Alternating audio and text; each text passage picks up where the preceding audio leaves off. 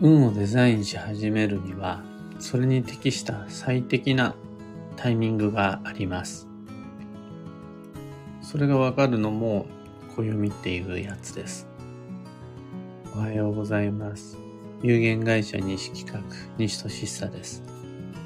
運をデザインする手帳、有機暦を群馬県富岡市にて制作しています。このラジオでは毎朝10分の暦レッスンをお届けいたします。今朝は鑑定方法ではなく、あ、違う。今朝のテーマが、予兆。暦にの中で生じる次の年への予兆というテーマでお話を。有機暦の上では12ヶ月の重要度に差をつけています。12ヶ月あったらどの月も等しく重要とは考えずに大きく運が動くし運を動かすのに最適な最重要期間という1ヶ月をまず設定します。これ、有機暦の上ではイヤリーカレンダーにおいてもマンスリーの方でも超繁忙期、超繁忙っていう風に表記する、いわば運勢のピークポイントです。運の勢いが最も強いタイミング。これどの暦でも出てるっていうわけではなくて、有機暦においては、そのタイミングが一目でわかるように、超繁忙とか、最重要期間であるとか、象徴のと月として書いてあります。でだ。毎年、超繁忙の月の翌月からは次の年へ向かって新しい流れが始まります。まだ今年のうちではあるけれど、もう来年が来る月、予兆の月です。この予兆の月を次の年の運をデザインし始める最適時期、大吉時期と判断します。自然の移り変わりっていうのは朝焼けとか夕焼けのようにグラデーションです。次の流れへの移行はクレッシェンドで小から大へと少しずつ強まっていきます。スパッてデジタルに突然切り替わることはありません。そこが、あの照明とかと違うとこですね。スイッチをポッて押すと、パッて明るくなる。もしくは、切ると暗くなるとかじゃなくて、少しずつ明るくなって、少しずつ暗くなる。みたいなこの、昼と夜の切り替わりみたいなのが、運勢も同じです。超繁忙から超急速のその翌月。この切り替わりもやっぱり同じで、12ヶ月の中に今年と来年っていうのを結ぶグラデーションクレッシェンドののりしろ期間っていうのがあります。毎年運のピークポイントっていうのを過ぎるとそこから先は翌年の流れへ向けた移行変遷ののりしろ期間です。ピークの翌月からは運勢を読み解く焦点も変更する必要があります。今年の運勢から来年の運勢っていう感じで。どうしても運というのは流れであり変遷移行なので同じところばっかり見続けていると運を流れを見誤ってしまいます。だから、あるタイミングからっていうのは視点を動かして調整をした方が良いです。これが予兆の月のことです。朝は変な言い方になるんですが、朝っていうのは夜のうちに始まります。また、夜っていうのは昼のうちに始まります。そう考えると、来月っていうのは今月のうちに始まって、来年っていうのは今年のうちに始まります。この始まるタイミングっていうのを予兆の月とします。それが掲載されているのが有機暦です。暦において未来を読む最適期っていうのがこの予兆の月です。次の新しい行動計画っていうのは次が来てからではなく今の時点で立て始めるのが良いです。流れが滑らかです。そのための判断材料っていうのが、のりしろ期間で現れます。超繁忙の運勢のピークポイントが終わったその翌月からは、のろしろ期間の中で、新しい流れに向かった判断材料っていうのが、どんどん出始めます。予兆っていうやつです。この来年のための判断材料っていうのが、翌年に向かった行動計画を練るのに役立ちます。繰り返しますが、来年のための判断材料っていうのは今年のピークポイントの直後から現れます。今年のピークポイントっていつ？そして翌年に向かった判断材料が現れるのりしろ期間はいつ？これを確認するのに役に立つのが暦です。予兆の月が分かったら、そこが次を決め始めるのにちょうど良い頃合いとなります。今年と来年の間の期間、のりしろ期間、グラデーション、クレッシェンド期間、こここそが先のことを見据えてスケジュールを練る最適な時です。事業計画って言ってもいいし、経営者だったら事業計画。あとは、家のことだったら子育てもそうだし、住居計画もそうだし、人生設計っていうのを常に練り始める最適期間っていうのがあるわけです。引っ越しをしたいとか転職をしたいっていうふうに思ってる人もいるはずです。今すぐじゃなくて来年には。ってなった時に、じゃあそれ、いつぐらいから計画を立てるのが最も運が良いですかっていうふうに聞かれたら予兆の時です。予兆の時っていうのが毎年毎年12ヶ月ある中でこっからがいいですよ。こっから次の、次への運のシフトが始まりますよっていうタイミングをチャンスにするのが良いです。運をデザインし始めるのならそこがいいです。2021年度はそれが11月でした。2022年度は9月はそれです。2023年は7月となります。2025年っていうのももう決まっていて5月からです。こんな風に定期的に10ヶ月ごとに訪れる予兆の月を暦の上で把握して、いつまでをピークポイントと設定し、いつからっていうのを予兆と設定するのか。毎年毎年自分自身のリズムを作っていく上で、暦で行動計画を立てていくと、楽しいし迷いがなくなります。自分のサイクル、ライフサイクルにリズムが出てくるからおすすめです。今朝のお話はそんなところです。二つ告知にお付き合いください。新しい有機暦完成しています。2023年の運をデザインするための手帳です。今はもうすでに、えー、ウェブショップ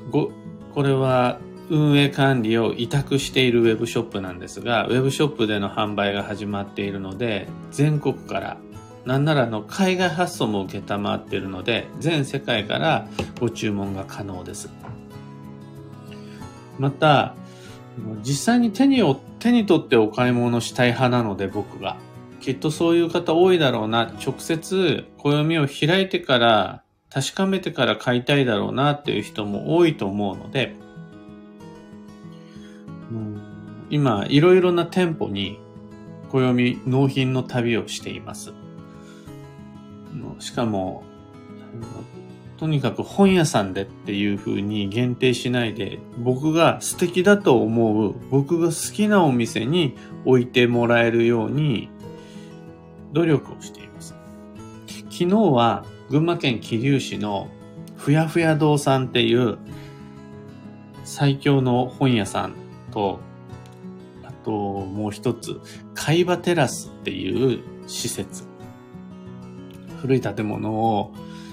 再生させた施設があるんですが、このふやふや堂さんと海馬テラスさんでも有機暦を置いてもらえることになりました。もうすでに、行けば手に取ってもらえるはずです。などなど、そんなご委託店舗一覧も合わせて放送内容欄にリンクを貼り付けておきます。二つ目の告知が、有機暦ユーザーのためのオンラインサロン、運をデザインする暦ラボを立ち上げました。有機暦を持ってる人が参加すると楽しいことがいっぱいあるコミュニティです。例えば現在は初めてのオンライン飲み会を準備中で、2022年9月28日の22時開催。飲み会のテーマがご当地グルメ機構アップデートです。有機暦の中には毎年、そのご当地グルメ機構っていうマップがありまして、なんでかっていうと、基地方位旅行計画のを立てるときに、現地で何を食べるかってめちゃくちゃ運に、運の入り方に関わってくるんですね。北海道に行った時に食べるべきものと沖縄に行った時に食べるべきものって違くて何を食べるかで全然そこに行った効能が変わってきます。だもんで、これってもう地元の食べるべきものってある程度分かっているので、日本全国のこうマップにこの土地ではこれだよ、この土地ではこれだよっていうのを書いてあるんですけども、僕がもうね、調べてから10年以上経過している、まあ要は多少古くなってる情報もあるんですよ。郷土料理とか地元の特産名産ってそんな10年ごとには更新されないものの最新型ではないのでこれをラモメンバーの方に酒の魚として群馬は今これが熱いとかあとは岐阜だったらこれ食っとけもう地元のリアルローカル人が言ってますみたいな感じで情報を教えてもらってその場のご意見でごっそりご当地グルメ機構の中身をアップデートしちゃおうと思っています。これ採用された、意見が採用された方には、2023年の言葉の次元爆弾をプレゼントします。メッセージとして、これ書いといて、みたいなのを、僕が、あの、 Slack の DM にてお送りするなんていう、そんな企画を立ててたりするんですが、なんてことを夜な夜なやってるのが運をデザインする暦ラボです。興味のある方は放送内容欄にリンクを貼り付けておくので飛んでみてください。さて本日2022年9月27日火曜日は超急速の9月の20日目。お彼岸が終わって少しずつ助走の10月へ向けた再始動の流れが始まりつつあるんですが、フライングは注意。まだ意識は超急速の9月へ残しといた方が無難です。まだまだみんなの運は疲弊しているし、物も場所も乱れたままになっている方多いはずです。ここで再始動を始めちゃうと疲れを残したまま乱れや欠け崩れっていうのを残したまま次が始まっちゃうんで、もうちょっと待った方が無難です。今日のキーワードは保留、待ってもらうっていうことなんですが、待機とちょっと違う保留っていうのが、自分がただ待つっていうだけじゃなくて、周囲に働きかけて待ってもらうっていうのが必要になります。それで動い、整う運があるので、例えば仕事においても家事においても人間関係においてもあれちょっと歯車が噛み合ってないなっていうふうに思うことがあったら保留待ってもらえるようにこちらから働きかけるっていうのは安心です幸運のレシピはだし巻き卵だし巻き卵とは長い和食が基地っていう意味なんですけどあの長いことっていうのと和食っていうのを組み合わせてもらえたら、これが今日の幸運のレシピです。だから和の麺類とかでも OK です。あとは千歳飴とかも和の食べ物でしかも長くなるのでそういうのが基地です。で、だし巻き卵っていうのが黄色い玉、卵が2022年の開運食材でもあるので、暦の上ではだし巻き卵を押しています。以上、迷った時の目安としてご参考までに。